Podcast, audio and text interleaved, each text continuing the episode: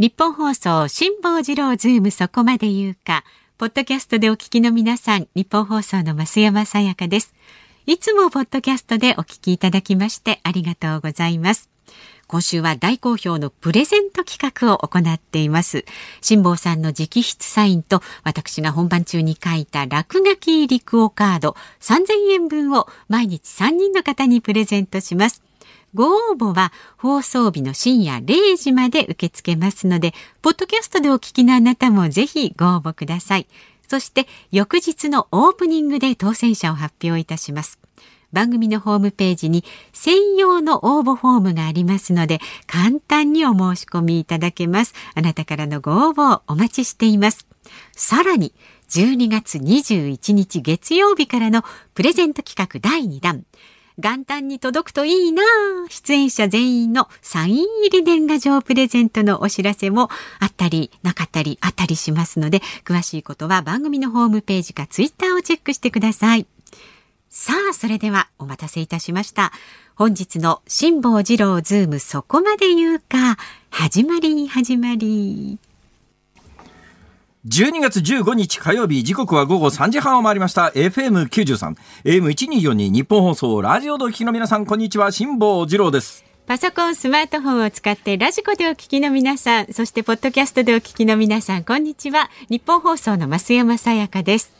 ニッポン放送辛坊治郎ズームそこまで言うか。この番組は月曜日から木曜日まで人間味あふれる辛坊さんが無邪気な視点で今一番気になる話題を忖度なく語るニュース解説番組です。いや、私ね、えー、このオープニングのトークで、やめようと思ってることが2つあってですね、一つは前ここでお話をしましたけれども、うん、今日は何の日というのを、あの、インターネットで調べてですね、今日は1212の日ですとか、ほら、なんかあるじゃないですか、そういうの。ね、今日はポッキーの日ですみたいな、えー、こ、これをやるコラムニストは最低だと。ね、ねそういうことをね、えー、よくアナウンサー研修でも、はい、なんかあの、オープニングのフリートークの練習とかさせるじゃないですか。はいはい、させますよね、新人人君に。はいはい、まあ大体新人君はオープニングのトーク、今日1分であのフリートークだから、オープニングで喋ってねっていうのをやらすと、大体こうインターネットでこう、今日は何の日を調べてきて、今日何月何日は何の日で、みたいなことで話展開しようとするじゃないですか。これがね、やっぱり安物のコラムニストとかね、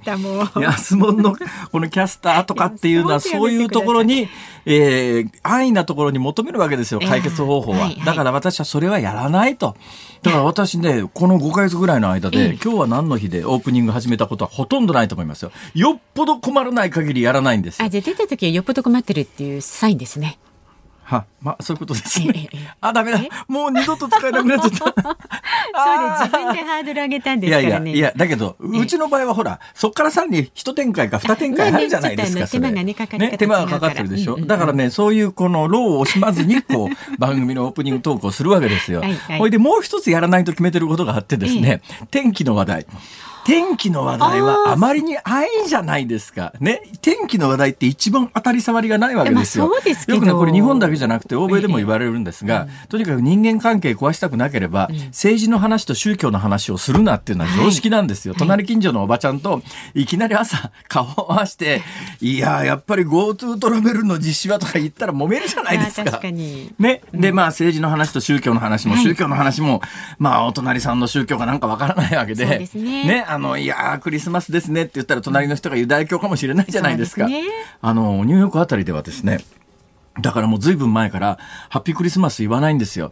だからハッピーホリデーズとかですね、そういう言い方に全部変えるんですね。メリークリスマスとか言わないわけです。ハッピーハヌカンってあの、ユダヤ教のクリスマスはハヌカンって言うんですが、同じタイミングでそういう宗教行事があるんですけど、クリスマスは祝わないわけですね、ユダヤ教の皆さんは。で、ニューヨークってユダヤ教の方は多いですから、とうっかりですね、は、メリークリスマスかなんか言った日にはですね、喧嘩売ってんのかこの野郎みたいなことになるんで、ハッピーホリデーズみたいなな当たり障りのないですね、はい、いやお休みでよかったねみたいなんだったら、うん、とりあえずどこの宗派でも行けますから、えー、そういう気の使い方があるわけですよ。ほんで言うと一番当たり障りのないのがお天気と言われてます。これも万国共通とにかく天気の話をしとくとで会話というのは共感というのが大切ですから、えー、ね、同じことを感じるというところにやっぱ人間的なつながりの出発点が生まれるわけではい。はい、で一番単純に共感を得るためには天気の話題をかますいやいやするるのがですね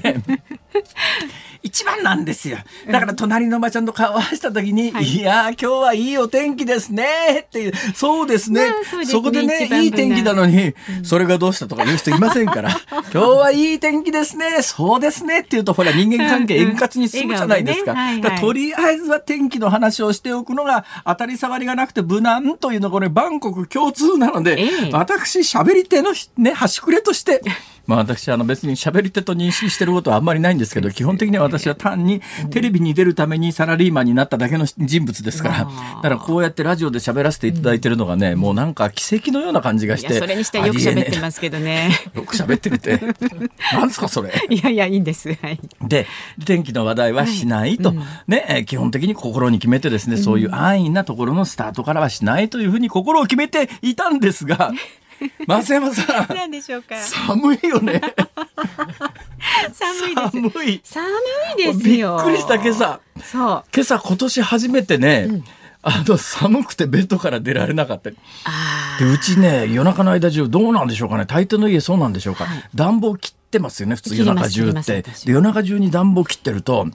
多分ね私今東京で住んでるところがいわゆる一つのマンションと呼ばれる物件なんですよ、えーはい、ただねこれ私マンションというのがすごい恥ずかしくてまあ私は自分でアパートと呼んでるんですが、な、うん。でかというとマンションっていうのは欧米の標準で言うとマンションっていうのはディズニーランドのホーンテッドマンションって行ったことあります、はいもちろん。あの幽霊たちが舞踏会開いてるような巨大な家あるじゃないですか、えーえ。ー、あの豪邸をマンションと言うんであってそこまでじゃないって見えるそうなんです。だから大豪邸のことをマンションって言うんで、えー、2LDK とかで マンションっていうのすごい恥ずかしいっていう思いがあるもんだから、私自分の住んでるところを、あのマンションとは言わないでアパートって言うんですが、アパートっていうと逆にですね、芸能リポーターの長谷川雅子さんにですね、下さん嫌味だわよ、これ。マンションでしょ、これ。どうしてこれはアパートって言うのよって。いやいや。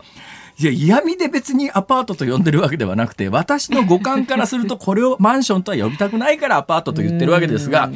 何が言いたいかというとですね、はいはい、私の住んでるマンションは、どうも投資物件らしいんですよいわゆる一つの。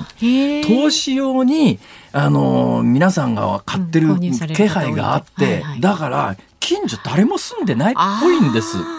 ね、近所誰も住んでなくて、はい、隣空き家っぽいんですよ、うん、両隣が空き家で上下も空き家っぽい気がするんです。寂しいんじゃなくて、うん、そうすると、うん、どこも暖房が入ってないから、建物自体が冷え冷えなんです。なんかしんしんと冷えてきそうですね。そうなんです。なんだかんだ言いながらね、全国居住してるマンションは、それぞれの家が暖房をつけますから、ね、建物全体が冬になるとなんとなくぼんやり温まるわけですよ。はいはい、ところが私の住んでるところみたいに、前後左右みんな空き家だと、どこも暖房をつけてないんで、気温が低下してくると建物ごと強烈に冷えてくるんです。です。ほいで、まあ自分の部屋に暖房を入れてる間は暖かいですが、夜中に暖房を切ると周りの家が冷え家なんで、まあ、朝になるともう家の中で氷張るんじゃないかぐらい気温が下がるんですよ。まあそんな辛坊さんに残念なお知らせですけれどもね、明日もっと寒くなって、ゲゲゲ 朝の最低気温1度で日中の最高気温でもはね一桁9度の見込みになってます。いやあのだからねマンションもほら近所に上が人が住んでると、はいはい、特にマンションなんかは上下の音の騒騒音の、えー、で人間関係壊れることはよくあって、あの下に住んでて上の人の歩く音とかっていっぺん気に出した気になりだしたらもう止まんないんですよ。でだけどそのじゃあ上に住んでる側上に住んでる側でまた文句言われるんじゃないかとか思って、うん、もうこれドキドキしながら、ね、だからマンションの上下関係ってものすごく微妙なところがあるんですが私ところが今のマンションに住み始めて、頼むから周り人住んでと。冷たくてしょうがないから、寒いからなんとか人人人恋しいなと、えー、えー、そんな思いなんですけど。何ですか？明日また下がるんですか？明日下がりますのでくれぐれも風邪ひかないようにね。今日は暖かくして。よし！じゃあ GoTo 使ってスキーに行くぞ GoTo ね。停止ですか？ながらね、そうなんですよ。う。ん。まあそんな話題かな今日は。そうそうそうそうそういう話題で今日ねまずいんですよ。それで言うとね、今日絶対4時台に来るゲストはね、むちゃいますよ。もういらしてるまだもう来てる。あ、わちゃいらしてるね。宮沢さん。お元気ですか？京都大学ウイルス再生医学研究所。ディレクターの提案で、あのスタジオの中にあのピアノを入れましょうかという提案を昨日もらったんですけど、え私があの丁重に断っておきましたので ピアノがあったら弾いちゃう感じの方なんですピアノがあったら弾いちゃうんですよこのウイルス学者は。困ったもんでしょう。それもお聞きになってそうだからあのウクレレ置いてあると弾いちゃうキャスターと一緒ですね。えなるほど。ど ど先進んでください。はい、どうぞ。ごめんなさい。えっと、じゃあまず株と為替の動きです。えー、今日の東京株式市場日経平均株価反落しました。昨日と比べまして44円、44円60銭安い26,687円84銭で取引を終えました。GoTo トラベルの全国一時停止の発表を受けまして景気への悪影響懸念が広がって投資家が運用リスクを回避する姿勢が強まったということです。まあでも44円ぐらいだからな。まあそんなに分析するような話でもなかろうっていうレベルですけどね、うん、はい。そして為替相場現在1ドル104円8銭付近で取引されています。だいたい昨日の時間とこの時間と変わらずになっています。はいはいさあ、辛坊治郎ズームそこまで言うか、この後すぐ最初のズームオンは GoTo トラベル。えー、菅総理大臣が方針転換。こういったニュースにズームしていきます。で4時台にお送りするズームオン2本目は新型コロナウイルス感染拡大第3波。日本の感染防止対策の進むべき道はということで今お話にありました。京都大学ウイルス再生医科学研究所准教授の宮沢孝幸さんにお話を伺います。5時台は新型コロナウイルスワクチンの最新ニュースにズームします。さあラジオの前のあなたからのご意見もお待ちしています。メールは zoom zoom アットマーク 1242.com ツイッターでもつぶやいてください。ハッシュタグ漢字で辛坊治郎、カタカナでズーム、ハッシュタグ辛坊治郎ズームでつぶやいてください。で、今週は豪華プレゼントございます。世界に1枚しかありません。辛坊さんのサインと私のいたずらが入りました番組特製クオカード3000円分を毎日3人の方にプレゼントしていますので、昨日の当選者の発表お願いします。発表いたします。昨日の当選者お三方です。横浜市の秀幸さん。おめでとうございます。東京都港区の泉さん。おめでとうございます。埼玉県埼玉市の秀幸さん。おめでとうございます。おめでとうございます。え、今日すぐにメルカリに出てたら笑うだろうな。なるべくご自分でお使いいただきたいです。いや、あのね、うん、メルカリで物を売るなら、はい、タイミングだということが分かりました。いや、私ね、先週末、この数週間、やったらカレンダーとかもらうわけですよ。カレンダーって、え、まあ、どうぞどうぞどうぞ使ってます？うん、まあ、使いますよ。使います。はい。ね、あの、特にですね、使うんだったら日本放送の女子アナカレンダーが一番だと思います。やっぱり日本放送女子アナカレンダーはこれ、一家に一つあるだけで、ええすごく部屋が華やぎますからね。お願いしますぜひ。辛坊さんもお部屋に飾ってありますよね、もちろん。いや、私、もらってもいないし、買ってもいないし。いやいや、これから買います。わかりました。買えばいいんでしょう、買えば。わかりましたよ。買いますよ。いつかくれるんじゃないかと思ってですね。あのいつかくれるんじゃないかと思って待ってても全く誰かも誰もくれる気配がないので、これやっぱり買えということなんだろうなと。そうなんです。いいです。買います。はい、いいんですけど、でそういう気に入ったカレンダーをかけるのはいいんですけど。あの気に入らないわけじゃないですけどこんな仕事してるとたくさんもらうじゃないですか、だけど部屋の数にも限りがあるわけでそ、ね,、れは部屋3つしかないのにですよ。今実際東京の家って2部屋しかないのに、うんそんなところにカレンダー10本もあったって困るわけですよ。うん、ということでですね、えー、先週末にあ話しましたよね。車突然ヘッドラ、ヘッドヘッドライトじゃねえや、うん、えー、フロントガラスにひび入った話、はいはいはい、結局私ですね、はい、まあ多分ね SD カードを見たら犯人がわかるんじゃないかと思うんですけど、はい今のところ SD カードは保存状態にしてあってですね、まあ、ちょっと将来的にこれちょっとどうしようかなで修理だけ出したんですよ、はいはい、修理だけ出したんです、うん、やっぱりフロントガラスの修理はそこそこお金かかりますね。そうでしょう。フロントガラスは高いらしいですよ。全面変える。全面一枚ごと全部変えるしかないって言われて変えましたよ。ほいで多分ねそれがむっちゃ高かったんで、ええ、おまけに車会社の,、まあ、あのもらったんですよあのカレンダーを。卓上カレンダーみたいなやつ、うんうん、だけどもうカレンダー、先週の段階でかなりいっぱいいっぱいでしたから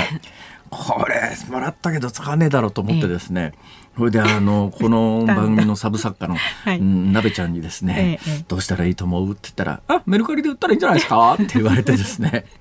昨日売りに出したら即売れましてですね。そうなんですはい1200円の値段がつきましてですね。あら、ただでもらったもの1200円にしちゃって、ただじゃないですよ。もともと、フロントの、フロントウィンドウいいくらしてんだって話ですけどね。そうですけどね。で、これね、これちょっとここから言うとですね、はい、税務署に目つけられるとね、ちょっと嫌なんで、ここが聞かなかったことにしといてください。税務署の皆さんごめんなさいね。はい、あの、1200円で売れたんですよ。そしたら、なべちゃんがですね、ポケットから、はい分配金って言って500円玉1枚出して。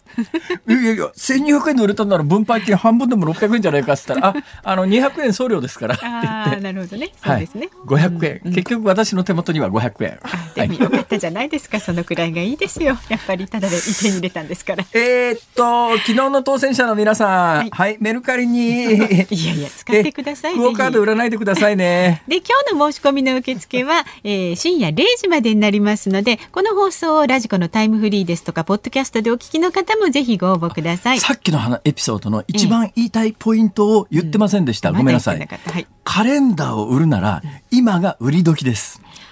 あんまり年末になってくると、もうカレンダーもだいぶ溢れてきますから、だからこれからちょっとカレンダーいるよなというこのタイミングで売らないと、年明けると売れなくなりますからね。売るならお早めにって何の宣伝してんだろう。本当ですよ。何の手引きですか？さあニッポン放送辛坊治郎ズームそこまで言うか。この後はズームフラッシュをお送りします。ニッポン放送辛坊治郎ズームそこまで言うか。辛坊さんが独自の視点でニュースを解説。まずは昨日夕方から今日この時間までの話題を1分で振り返るズームフラッシュです。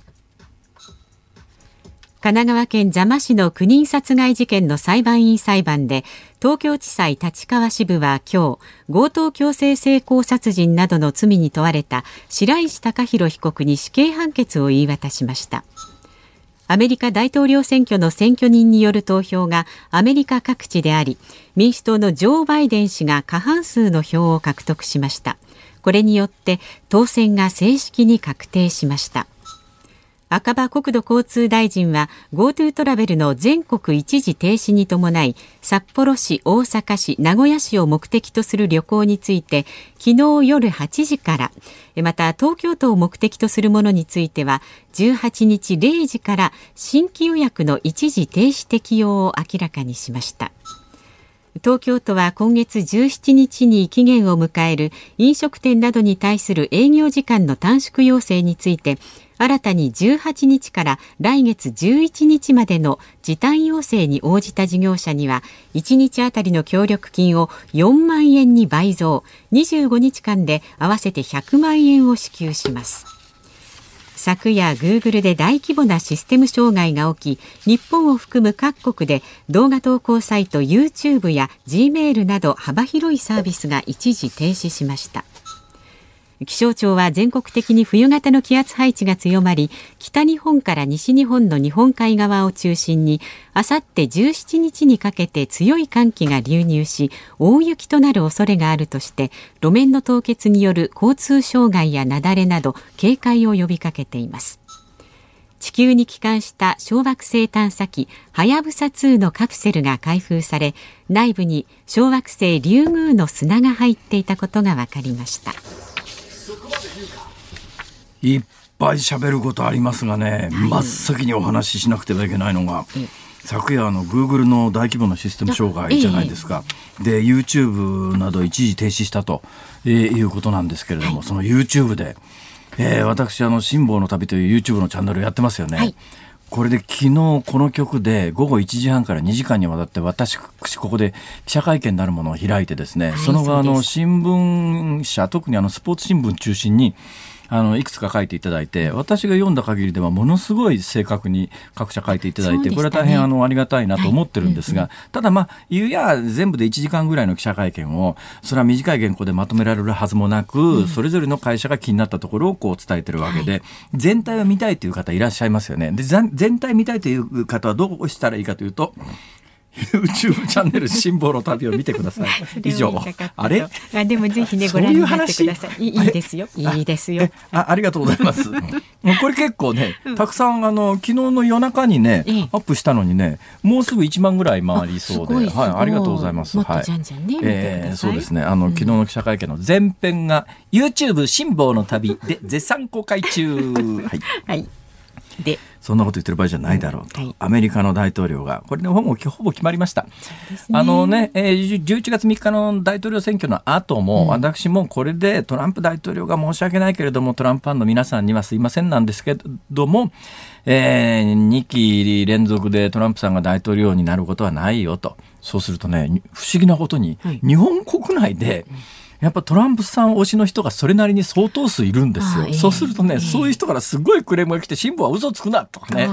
いっぱい怒られてですね、えー、いやいや、いや、どうもなんか私トランプ派だと思われてたらしくて、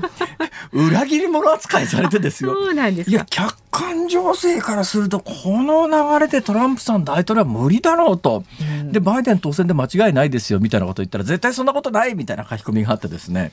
いや、そんなことないことないんだけどなーっていう話で、今日、えー、日本時間では昨日、はい、日本時間では今日ですけれども、日付で言うと12月14日。うん、あの、11月3日で選挙人というのが選ばれて、まあ、その選挙人が選ばれた段階で結論が見えてるんですが、ただ、あの、一応法律論的にはですね、12月14日の選挙人投票の時に、民主党から選ばれた、あるいはその共和党で選ばれた選挙人が造反しないという保証はどこにもないんですよ。だから12月の14日に一定数以上の造反が出て、もともとその選挙人の選定の選挙であるところの11月3日がものすごく僅差で、選挙人の数が数人しか違わないみたいなことになってたら、12月の14日の実は選挙人投票でどうなるか実はわからないっていう、ただ、今回は相当差がついてたんで、多少の造反が出てももうバイデンで決まりだし、まあ、最高裁、アメリカ最高裁で、えー、トランプ派がだいぶ多いよとは言いながら、まあ、過去一月ぐらいの流れで見てると、その人たちがあのトランプ寄りの判断をしているような気配はないので、これはもうバイデンで決まりですよという話をしてたんですが、まあ、その通り、えー、日本時間の今日、えー、現地時間というか、えー、日付で言うと12月14日のアメリカの選挙人投票で、バイデンさんが正式に決まりました。はい、ただ就任式自体は1月ですんで、だから1月まではアメリカ大統領はトランプさんなんですが、1月に、えー、バイデンさんが生きてすさえいればです。ただまあご高齢なんでね、えー、何があるかぶっちゃけわかんないですけど、生きてさえいれば1月に、えー、バイデンさんが新しい大統領に就任するのはこれはまあ確定、えー、したと、はい、えー、申し上げていいだろうと思います。で冒頭のニュースなんですがね私これね裁判の行方をずっと見守っていて、えー、不思議だなというかですね今回死刑判決を受けたあの9人のね、はい、えー、まあ、9人殺害事件っていうふうに、はい、あのもう非常にシンプルな、はい、あ呼び方になってますがこれ9人の皆さんの大半は全員じゃなかったのかもしれないけれども、まあ、死にたいと言っでそれを、えー、まあ餌にですね白石、えー、被告はこう誘い込んだって話じゃないですか、はい、ところがですね白石被告は法廷でずっと何て言ってたかというと殺された9人は本当は死にたくなかった人たちですって言い続けたわけですよ。はいうん、ところが弁護側はいやいや、いやいや、そうじゃないでしょと、その国は死にたかったから来たわけで、そうすると嘱託殺人ですよ。嘱託殺人は死刑はないですから、弁護側は助けようと思って一生懸命、いや、あの、9人は死にたいと思って被告に会いに来たんですっていうのを弁護側が言うんだけど、その裁かれる本人は、いやいや、全然あの死にたいなんて様子はなかったですよ、みたいな、ええー、みたいな。ね、だから本人はどうも死刑判決を相当強く望んでるようなところがあって、これはポーズでも嘘でもなくて、あの本当に死刑判決を望んでいるんだろうと思うとこの死刑判決を望むような人物にどんな判決を出すべきかってものすごい悩ましい話なんですよ。結局のところこの人物白石という男が何を考えていたのか、これで判決確定するとわからないまんまになってしまう。こういう時にあの我々気をつけなきゃいけないのはつい常にわからないことがこういうふうに起きると心の闇に迫れませんでしたねとか心の闇は深いですねみたいな言い方でまとめるんだけどこれ何も言ってないのと同じことですから。だからそういう言葉遣いはしないようにと私は長年生きてきたんだけれども冒頭の天気の話じゃないですけれども、今回のこの白石被告の死刑判決で裁判を通じて結局何にも分かんなかったよねっていう印象しか残らないのが、残念でたまらないですね。えー、言うてるうちになんか音楽がかかってくるとなんかこれはそろそろやめろというし、はい、サインの音楽なんですか？この後今日はねでも、えー、あのコロナ関連のニュースは、ね、そうですね。あの GoTo の話をこの後実はズームオンでやるはずだったんですが、はい、宮沢さんがね専門家が来ますんで、はい、そのあたりも含めてじゃああの4時台に詳しくお伝えしてまいります。はい、ズームフラッシュでした。12月15日火曜日時刻は午後4時を回りました。有楽町ニッポン放送から辛坊治郎と。増山さやかでお送りしています。今週は特集コロナを止めろ。経済を止めるな。ワクチンから GoTo まで辛坊の話を聞けということでお送りしています。今日はね5時半までの生放送です。ラジオの前のあなたからのご意見もねまだまだお待ちしておりますので、はいはい、ぜひお寄せください。冒頭のねカレンダー売った方の話とか聞きたいな。え、あれ？そんな人はそういない？そうですよ。そうかもしれません。はい。はい、ラジオの前のあなたからのご意見大体もらったものはさ、使おうよ。そうなんとなくほら売りづらいじゃないですか。まあでも自分がもし捨て捨てちゃうのものだったらね誰かに使っていただければそれはね。そうですよ。だってカレンダーなんかね、うん、年明けて何ヶ月も経ったらただのただの紙ゴミになりますからね。もったいないよね。ページはね。そうなんですよ、うん、だからありがたいですよ。誰かに使ってもらえるのは、まあ、そその上500円まで手に入ってですよ。500円あったら一食食えますからね。もちろんそうですね。ありがたいちょっとだけ回収したぞ。ひびの、フロントガラスのひびの先端分ぐらいは回収したかな。いや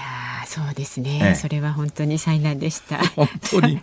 メールは z o o m zoom アットマーク一二四二ドットコム。感想はツイッターでもお待ちしております。ハッシュタグ漢字で辛坊治郎、カタカナでズーム、ハッシュタグ辛坊治郎ズームでつぶやいてください。で豪華プレゼントってまあ自分たちで言うのもなんなんですけれどもね、世界に一枚しかない。いや豪華プレゼントです。辛坊さんのサインと私のいたずら書きと増山さんのイラストは貴重です。で木曜日にはイーダーさんのねサインも入りました。それは余計です。なんでですか。番組特製クオカード3000円分を3人の方にプレゼントしています。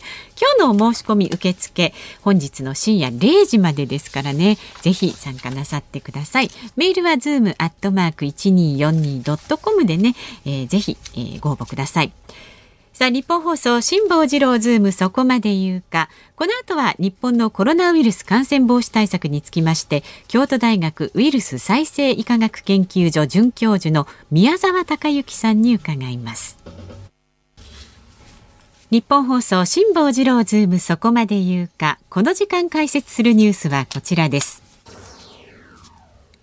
新型コロナウイルス日本の感染防止政策進むべき道は？飲食店などへの営業時間の短縮要請に続き国の観光支援策 GoTo トラベル事業について全国一斉に停止することを決めるなど政府の政策が進む中医療崩壊の危機も連日報道されています。新型コロナウイルス感染第3波の中感染防止対策についてどんなことを進めていけばいいのでしょうか。さあ今日はこの問題につきまして京都大学ウイルス再生医科学研究所准教授の宮沢隆之さんにお話を伺います。よろしくお願いします。よろしくお願いします。いや東京でお目にかかると新鮮ですね。そうですね。いつも神戸でね。えー、このさんいやいやこのこの先生はですね、関西方面ではもう知らない人はいないぐらい有名な人なんですけど、はい、どうも関東のワイドショーテレビ新聞に出てくる指揮者の人と見解が微妙に違うので関東ではねあのあ今日何しに来たんですかところで東京に。今日はあの昨日ですよ。昨日はまああの産総研と今産総研ね、筑波の産総研と今。産総研って何ですか？産業技術総合研究所、まあはあはあ、のとコロナの機械作ってまして、検出の。機械？あの検出の即座に検出する機械を作ってまして。でそれはあの PCR 検査とか抗原検査と並ぶものですか？それをあのまあああの増幅しないで直接光で見てしまおうという。そんなことできるんですできるんですけどちょっと間に合わないですねコロナに。えー、いやいや、あの、機会はできたとしても、承認とか取るのに時間かかるから無理ですね。はい、あなるほど。まあ、次の夏が出た時すぐ対応できるように。先生、ちょっと教えてください。PCR 検査なんですけども、はい、PCR 検査って、まあ、鼻の奥とか、えー、唾液とかを採取しますよね、はい、その中にあるウイルスの何をどう調べてるわけですか、えーと、そこの中のあの遺伝物質核酸っていうやつを、はいはい、RNA を調べてるんですねあるかないかそれってウイルス何個あると見つかるもんなんですか？えっ、ー、と、今の PCR、あの、国の PCR だと、まあ、数個から見つかってると、国立感染研では5個からってことですね。5個 ?5 個。5個 ?5 個。いや、あのね、それで言うとね、はい、私す、すっごい疑問に思ってて、はい、全く無症状の若者とか結構いるよって話があるじゃないですか。無症状の若者にもいろいろあると思うんですが、はい、まあ、感染してるんだけど発症していないっていうのが、まあ、基本的な認識ですよね。それとは別に、今年の夏、新宿歌舞伎町の、歌舞伎町だったかな、劇場クラスターってやつが発生した時に、お客さん調べてみたら、軒並み感染してたって PCR 陽性になりましたって話があった時に、ちょっと疑問に思ったんですけど、例えば、まあ、あの、スーパースプレッダーみたいな口から大量のウイルスをまく演者がステージの上でこう、わーっと喋ってたとして、お客さんがそれをガーッと吸い込んで、検査に行きましたと。で、鼻の奥に、そのスーパースプレッダーの出したウイルスが何個かへばりついてましたと。綿棒で取りました。PCR で陽性になることあるんですか？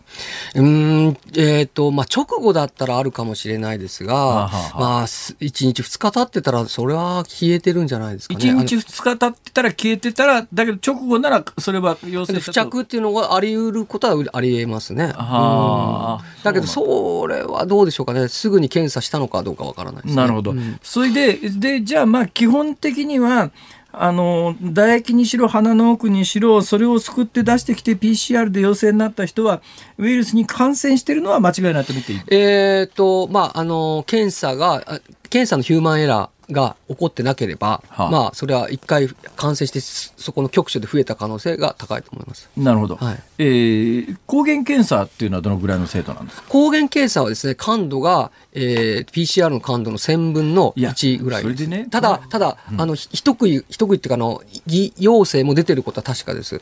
いや、あの、え、PCR 抗原、うん、抗原検査、偽陽性出てます。偽偽陽性、どっちの角度が高いっていうか、ええっと、偽陽性が出やすいのはどっちなんですか？偽陽性が出やすいのは抗原検査だと思います。いや、この間ね、はい、前々から言われてるように、PCR 検査で、本当は陰性なのに陽性が出ちゃう確率はほとんどないよと。だけど、陽性なんだけれども、ウイルスに感染してるんだけども、あの、陰性って出ちゃう可能性は3割ぐらいあるよっていうのは従来から言われてるじゃないですか。うんはい、そんな中、この間の体操の世界選手権が行われた時に、えー、有名な内村航平選手がですね、最初一旦陽性が出て、次の日調べたら3つ陰性が出てあった。あれ一体何なんですか？えっと、2つ考えられまして、えっと、1つはですね、えええっとこれはあの完璧にちゃんと適切に検査を行えば、偽陽性はほぼ出ません。が、ヒューマンエラーっていうのがあるんですね。ええ、これは、あの、まあ、取り違いっていうエラーではなくて、えっと、コンタミっていうエラーでして、混入ですね。混入。コンタミネーション、ね、コンタミネーション、混入がありまして、例えば、ここで PCR 増やした産物のチューブをですね、パコッと開けちゃうと、はい、ここの、あの、部屋に、その、増やした DNA 断片がかなり長期間浮遊します。え？浮遊するんです。本当にパコッと開けただけでもうその部屋使えなくなるぐらいです。ですので、そういうところで、えっと、検査をしてると、ある一定の確率で偽陽性っていうのは出てしまいます。あの、極限まで狙うと。ですので、そこを私はすごく危惧していて、まあ、それで、あの、いろいろな、あの、問題を出てるっていうのは僕らはずっと経験してきています。えっと、もう一つは、あの、内村さんが、す、翌日か翌々日かにサンプリングしたとすると、はいはい、その間に亡くなっちゃったって可能性もあります。なるほどね。ウイルスがね。はい。うん。あの、不思議なのが、っていうか、みんな知りたいと思ってるのが、はい、えー、若年層で感染して症状出ない人とか重症化全くしない人いるじゃないですか。はいはい。どうしてなんですかね？あ、それは、えっ、ー、と、一つはウイルスの増える量が少ない。ということで簡単に説明がつくと思います。ただ、ウイルスの量が非常に高くても病気になってない人もいることも確かですし、ええ、逆にウイルスの量が低いのに、ある程度低いのに病気になってる人もいます。ただ、一般的にはですね、ウイルスの量が高くなって発症して、で、あの、低くなって治るんですけども、低くなって逆に重症化する人もいます。なんで？えっと、あの、この病気はですね、ウイルスによって発症するわけですけども、その後いろんな病気、関連する病気を引き起こします。ええ、それはウイルスとはちょっと関係ないんですよ。あの、引き金になったって考えていただければいいと思います。となると、重症化している患者だからといって感染力があるというのとは別問題その全くその通りです。わた私たちもそう思っております。いや今ね、はい、私これちょっと昨日もこの番組で指摘して問題だと思うんですけどえー、非常に重い感染症として扱うと。でなおかつもう風評被害等もひどいということで多くの病院は新型コロナの感染者を受け入れたくないと。大阪ってベッド数が9万あるんだけど今新型コロナで使えるのは軽症を入れて1300であると。全体のベッド数の1.4%だと、ね、で重症者に関して言うとまあ200前後だとそれはそれを超えたらオーバーフローするのは当たり前で、そうですね。ね、9万床もあって、使えるベッドが1300しかないって、使えるベッド増やしたらいいだけの話じゃないのって素朴に思うんです、うん、あのベッドっていうかベッドと、まあ、機械、まあ、診療の機械っていうのは足りてるはずです、ええ、だけどもそこに人があの感染者が入ることによってそのフロアが使えないとかその病院全体あのちょっと人が来なくなっちゃうとかそういうこともあってなかなか増やすことができない。あとはその医療従事者がやっぱり自分の家族がいる場合はなかなかあのそれに従事したくないっていうのがあると思いますいやあのね日本って感感染者も、これ理由はまあこれから聞きますけど、はい、感染者も重症者も死者も欧米に比べて1桁どころか50分の1ぐらいだったりするわけじゃないですか。はい、それで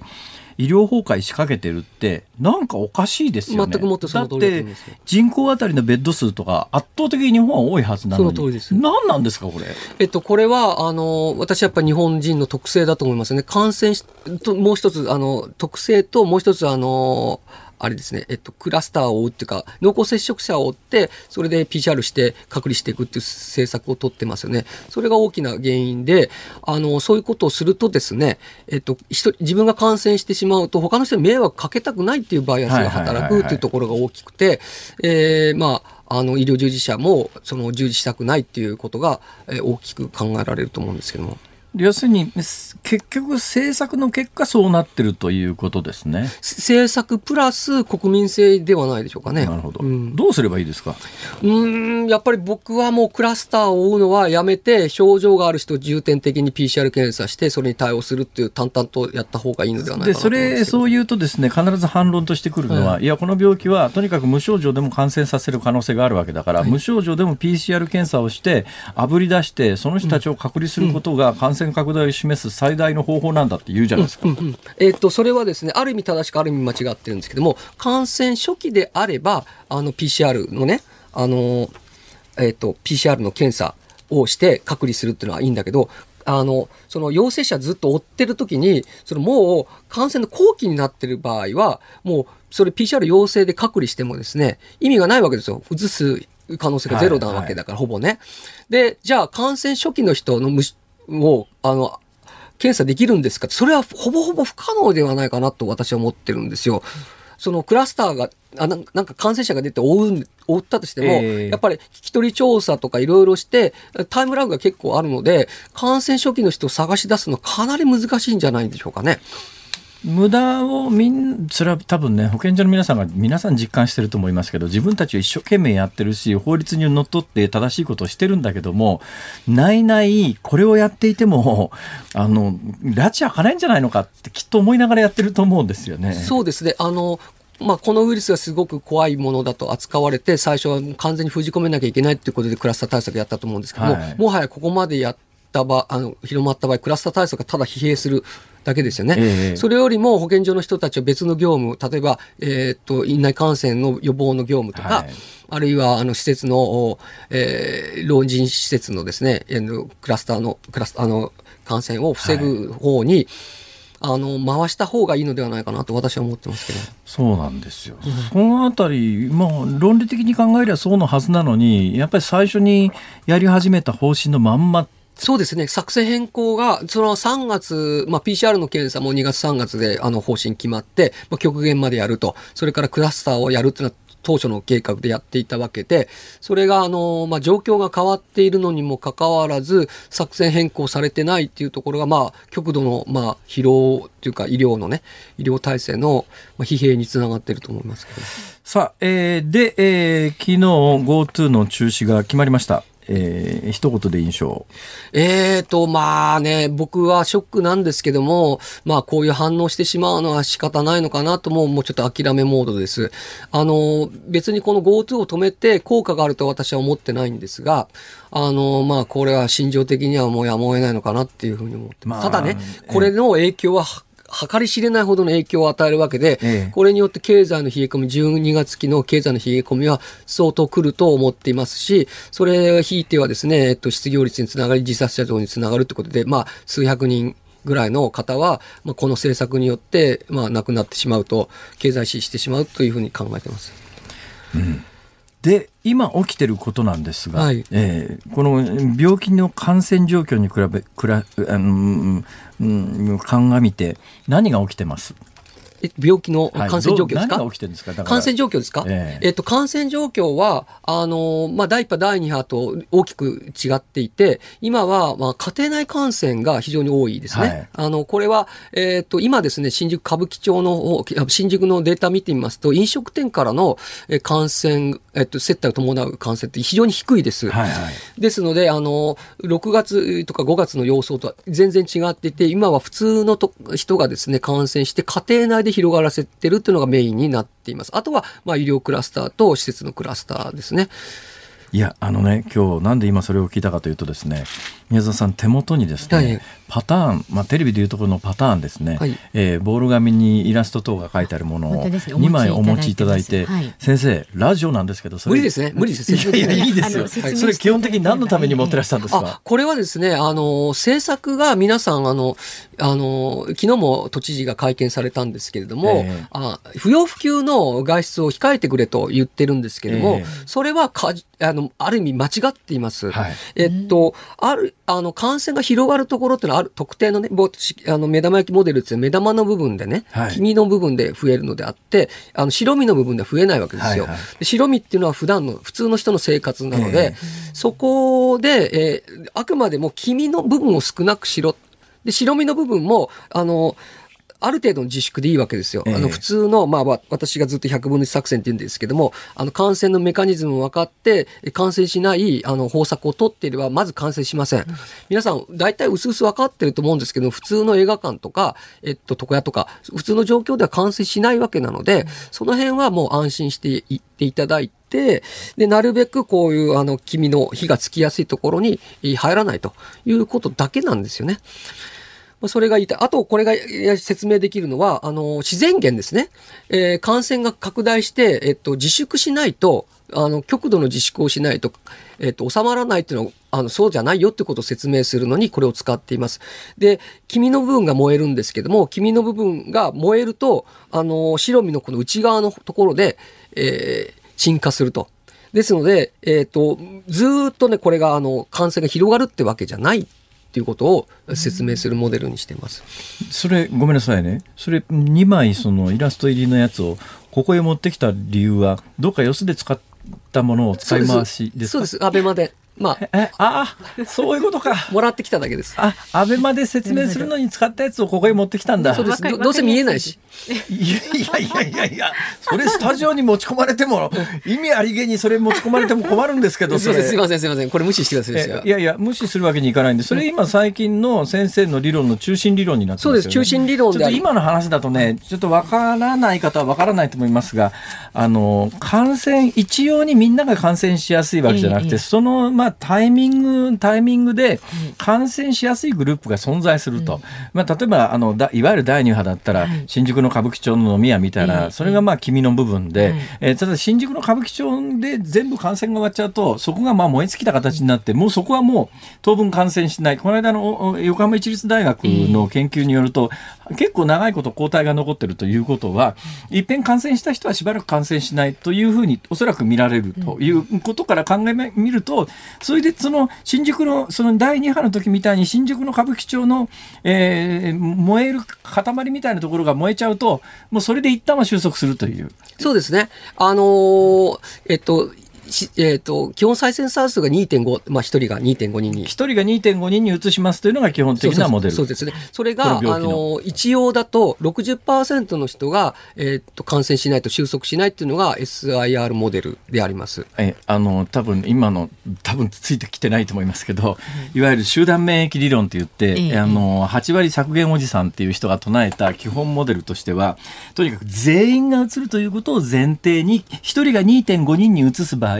どの、どれだけの人がうつらない人になった場合、つまり免疫を確保、獲得した場合にそれ以上病気が広がっていかないかっていう基本モデルを計算すると1人が2.5人で計算した場合に6割の人が免疫を持ったらそれ以上は一応そこで病気は収束していくはずだっていうモデル。そうですね。であの基本再生産数が1.7、まあ、日本は1.7とか言われてそれでも40%なんですね。ただ目玉焼き理論によるとあのそこまでいかなくてもあの集団免疫はある程度成立するということです。あのここの目玉のところでねあの限られたそうなるとね、はい、じゃあ一旦こうじゃあまああの収束しますよね。まあ今大きなグラフでいうと日本の場合は3回山がありますよね、うん、1回前そうやって収束しました。でも次の山が出るのは何でそれはですねこの黄身の部分が燃えたんですけども白身の一部の部分が黄身になったというか白身は燃えないところだったはずなんですけども、うん、冬になると免疫が下がる。それからウイルスが、えっと、不活化しにくくなる。それから浮遊しやすくなる。締め切るとかいろんな気候要因があって、えっと、白身の部分が燃えるようになるわけですよ。ていうか白身の部分が黄身になると、はいはい、で。これが全国で一斉に起こったんですよ。今まま燃えてて、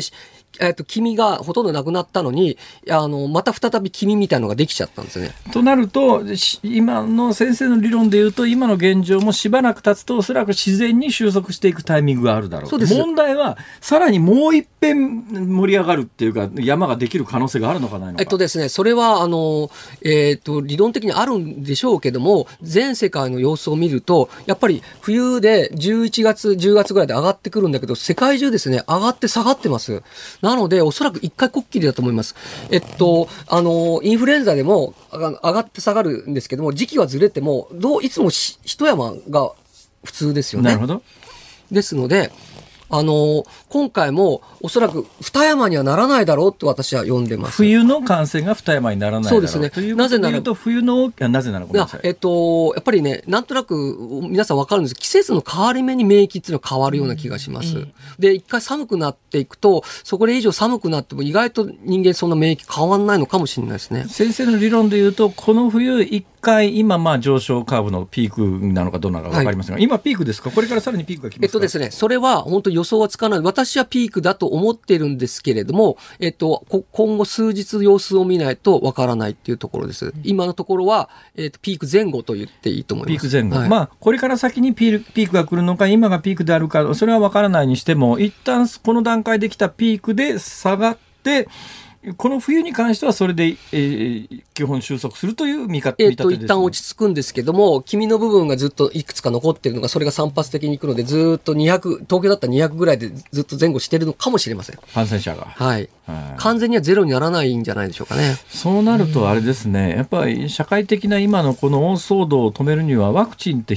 ある意味切り札になる可能性ありますよね。あそうですね。ワクチンは切り札にはなります。はい。もちろん。っていうようなことでですね、ところがね、ワクチン打ちますかと聞くと、またデリケートな反応が返ってきますから、ちょっと宮田さん、そうなんです次にまた東京にいらしたタイミングでもう一遍来ていただけますか？はいはいはい。お願いします。はい、ちょっと今日また時間がね、はいはい、短くてごめんなさいね。はい、以上でおしまいなんです。あ、そうですか。あありがとうございました。あ、なんでそんな嬉しそうな顔するんですか？いやいや別にまたあの関西で会いましょう。東京でも。あのいろいろせっかくだから東京来てください。はい、お願いします。ありがとうございました。ありがとうございました。どうもありがとうございました。再生医科学研究所准教授宮沢隆之さんでした。12月15日火曜日時刻は午後5時を回りました。辛坊治郎です。日本放送の増山さやかです。辛坊治郎ズームそこまで言うか。この時間辛坊さんのエンディングリクエストコーナーです。えー、っとこの間からクリスマスソングといえば何ですか？とずっと増山さんに聞きながら 答えは聞いてて一回もかけていない、はい、大変失礼をいたしました。今日満を持してお届けいたします、マライア・キャリー恋人たちのクリスマスということで、もう私からの増山さんへのクリスマスプレゼントとして。これですか。はい。なるほど。これで終わりです。あ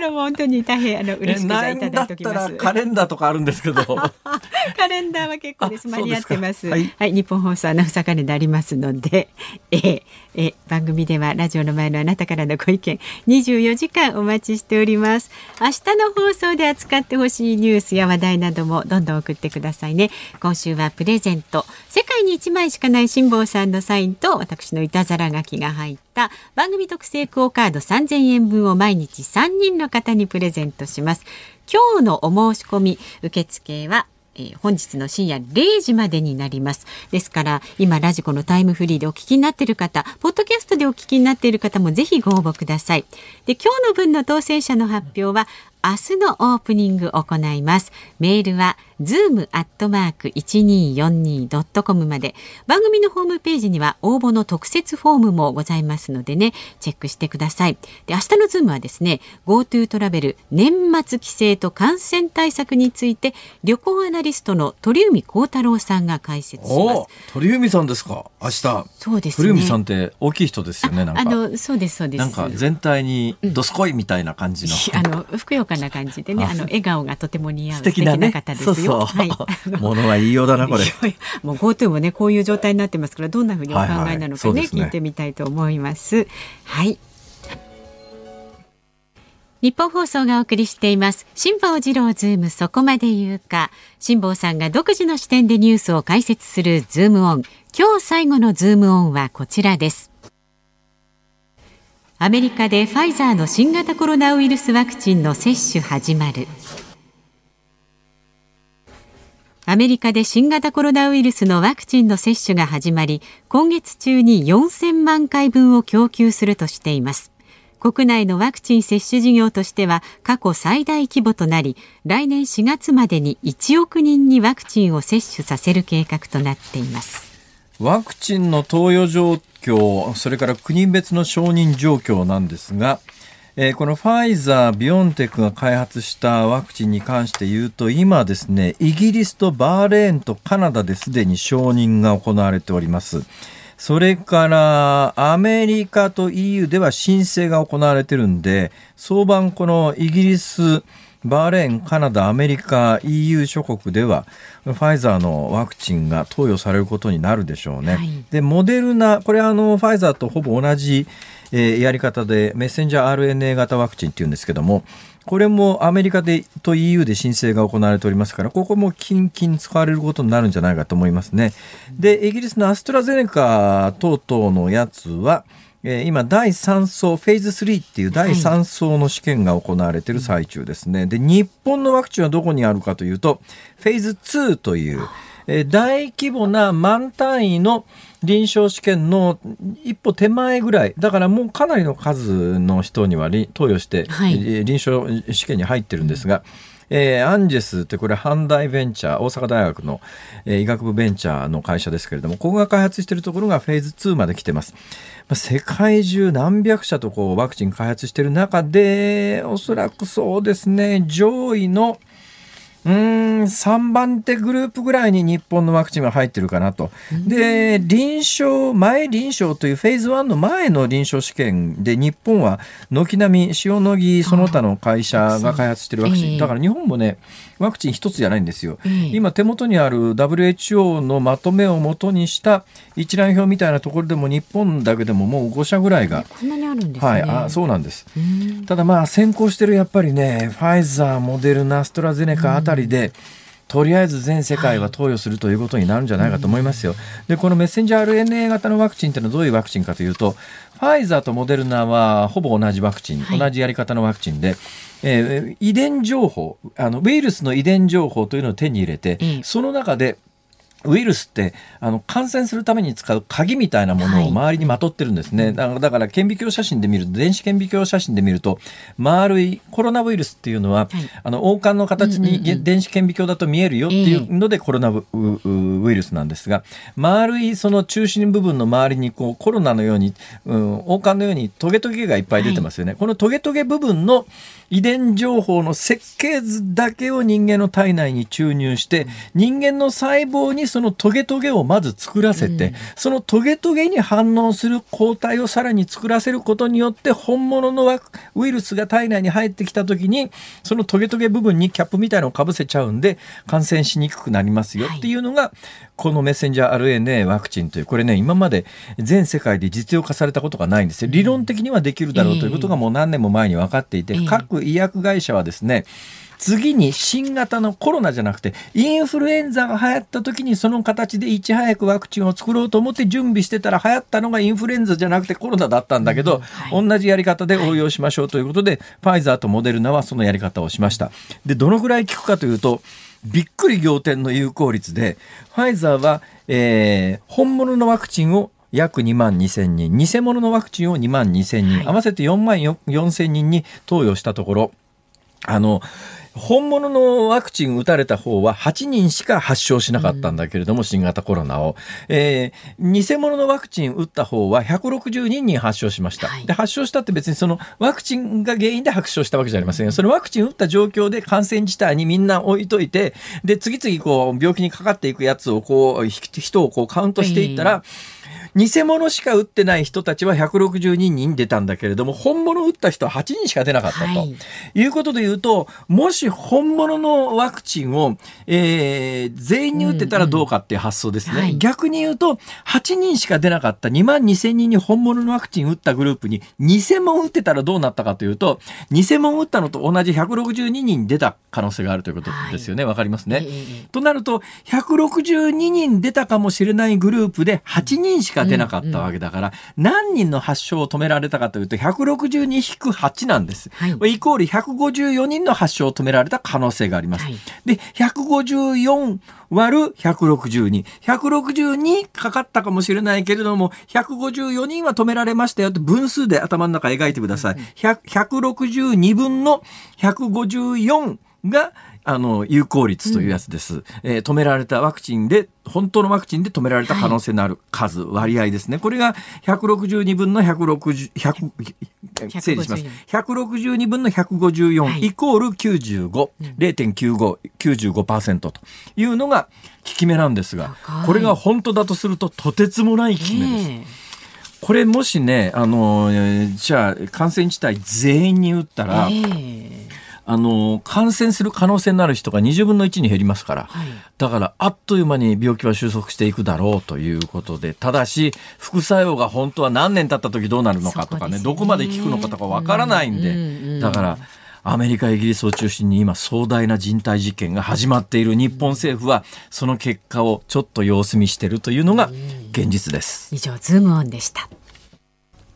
お送りしているのはマライア・キャリーで恋人たちのクリスマス。増山さん、あれですか？これはドラマの主題歌ですか、ね、ドラマのテーマソングでね、見てたんですよ。山口智子さんとか出てて、ちょうどね、29歳のクリスマスでね、29歳頃だったんですよ。知らんがな。そんな時代もありましかしね、日本のタイトルは恋人たちのクリスマスですが、英語のタイトルは All I Want for Christmas is You、うん、とにかくクリスマスに欲しいのはあなただけよっていうのをずっと言い続ける曲なんですね、これ。えええはい。熱いですね。ということでございます。お聞きの日本放送、この後は健康あるあるワンダフを挟みましてこちらも暑いですよ。鶴光の噂のゴールデンリクエスト。今日はつながっています。鶴光さんおみわこ様。ワンバンコ鶴光でおまみわこでおま あの今日はあなたのビンビン物語というテーマでしてね、えー、辛坊さんにとって元気のもとは何ですか？妻です。素敵。100点満点言うね。言うね。いや辛坊さん。いやどうも恐縮です。鶴子さんなんですか？鶴子さん。師匠は何ですか、って。私はラジオですよ。ああ、えー、そちらもラジオで元気もろてるようなもんですよ。いや、うん、今日もあの楽しみしてますんでよろしくお願いします。ありがとうございます。